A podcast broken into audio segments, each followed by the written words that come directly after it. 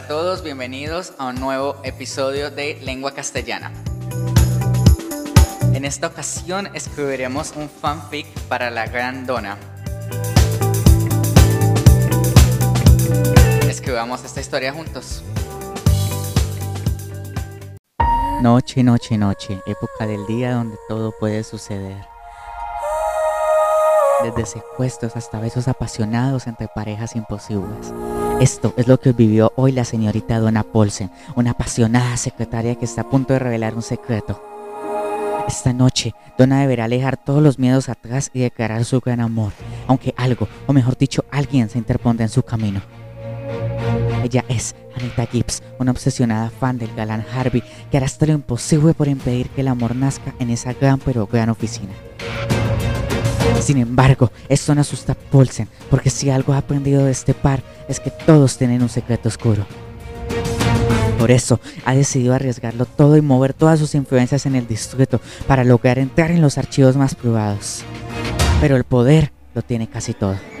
Así que Anita Gibbs se da cuenta del gran plan de Donna y trata de detenerlo, mandando a sus hombres a que la traigan. Cuando va saliendo con archivos confidenciales de los asesinatos que ha cometido Gibbs, es sorprendida por dos camionetas que parecen ser del estado de la Gran Manzana, pero la realidad es que va camino a su mayor miedo.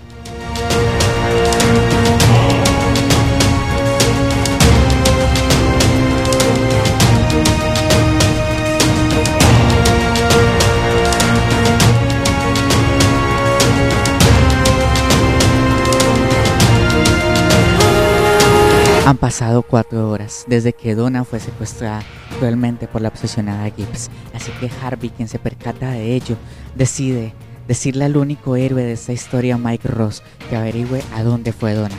Así que este se aprovecha de aquel favor que le debe alias el informático para utilizar el rastreador cuántico que han diseñado y dar con la ubicación de Donna.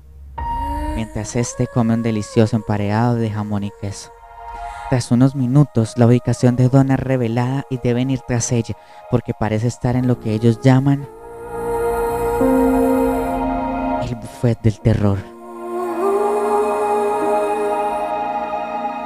Su gran enemigo, donde no solamente caminan trajes sino armas, no solamente personas sino almas. Es por esto que junto a Harvey, Jessica y Bennett deciden ir a buscar a la majestuosa Donna Paulsen para finalmente dar con su paradero, pero sabía que necesitarían del poderoso Ross, así que sin dudarlo ni un segundo, sacó su corbata y disparó cuatro dardos a los guardias principales del edificio.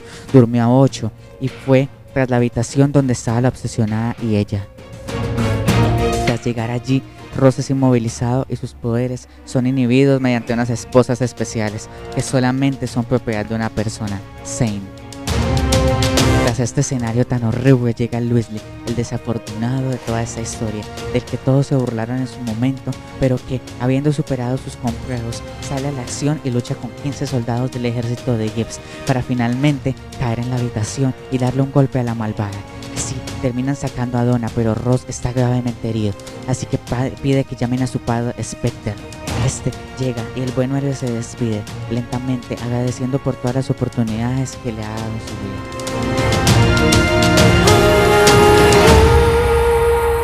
Finalmente, Ross fallece, pero ha dejado un legado más. Donna y Harvey Specter por primera vez tienen su gran momento.